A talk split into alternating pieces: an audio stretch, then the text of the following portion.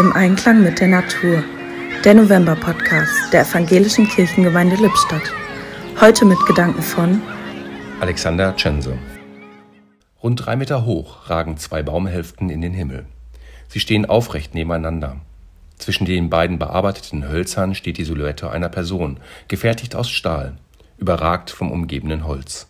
Es ist ein Menschenbaum, so nennt der Künstler Werner Schlegel aus Salzkotten sein Kunstwerk. In Ägypten treffen sich derzeit Vertreter aus der ganzen Welt zur Klimakonferenz.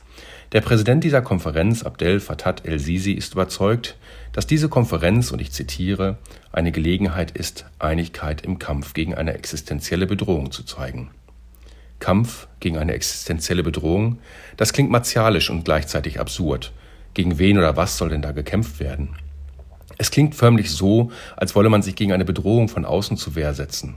Man gewinnt fast den Eindruck, dass Mensch und Natur sich in einem Gegeneinander befinden. Schaffen wir es, den höheren Deich zu bauen, um den Fluten Einhalt zu gebieten?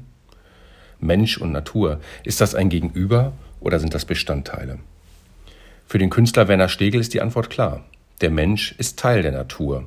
Und auch die Schöpfungsgeschichte hat sicherlich nicht den Raubbau vor Augen, wenn geschrieben steht, macht euch die Natur untertan. Denn nur einen Vers später heißt es, ich habe euch gegeben alle Pflanzen, die Samen bringen auf der ganzen Erde, und alle Bäume mit Früchten, die Samen bringen, zu eurer Speise.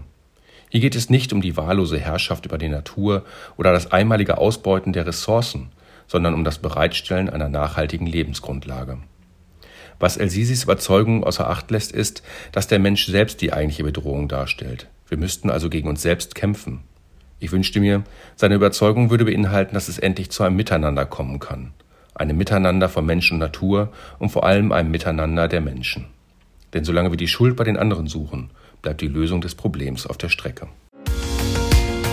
Im Podcast hörten Sie heute Alexander Tschense.